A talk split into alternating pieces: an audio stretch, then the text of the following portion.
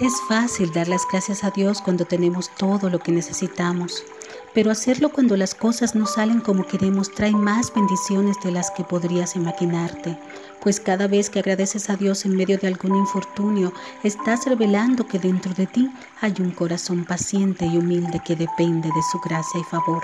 Y más importante aún, estás cumpliendo un deseo de Dios, según Primera de Tesalonicenses 5:18, al ser agradecido en toda situación. Agradecer en la adversidad te llena de paz y felicidad, pues a través de este acto estás reconociendo la paternidad y cuidado de Dios sobre ti y en su tiempo Dios habrá de recompensar tu fidelidad y confianza en Él. Que la paz y gozo del Eterno habiten en ti. Estuvo contigo tu hermana y amiga María Ruiz.